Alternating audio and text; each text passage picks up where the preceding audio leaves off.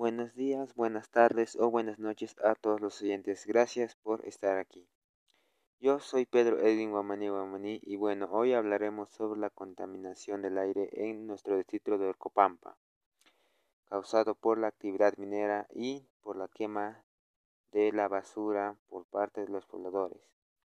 También estaré hablando sobre algunas ideas mías para evitar esta contaminación y así tener una comunidad más amigable con el ambiente. Bueno, comencemos. La contaminación en el aire es un problema que afecta tanto al ambiente como a la población, ya que nos puede causar enfermedades como la neumonía, el asma u otras enfermedades peores.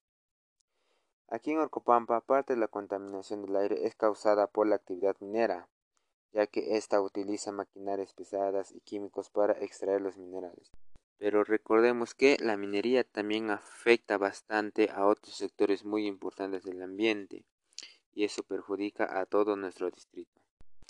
Aunque por otro lado la contaminación del aire es causada por los mismos pobladores, porque se ha visto que se quema basura y eso también genera humo y ese humo está molestando incluso hasta otros pobladores aunque también se ha visto gente que está quemando los campos que tienen mucha vegetación. Eso al final al cabo solo trae muchos más problemas de contaminación.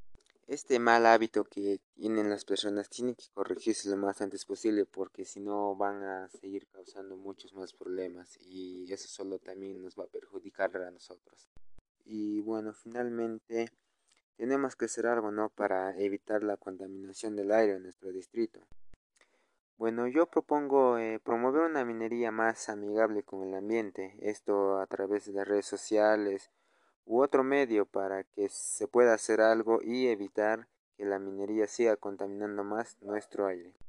Y para la quema de basura, las autoridades deberían colocar multas u otra sanción a todas estas personas que están quemando basura y bueno, eso sería todo. Recordemos cuidar muy bien nuestro ambiente ya que de eso vivimos, ¿no?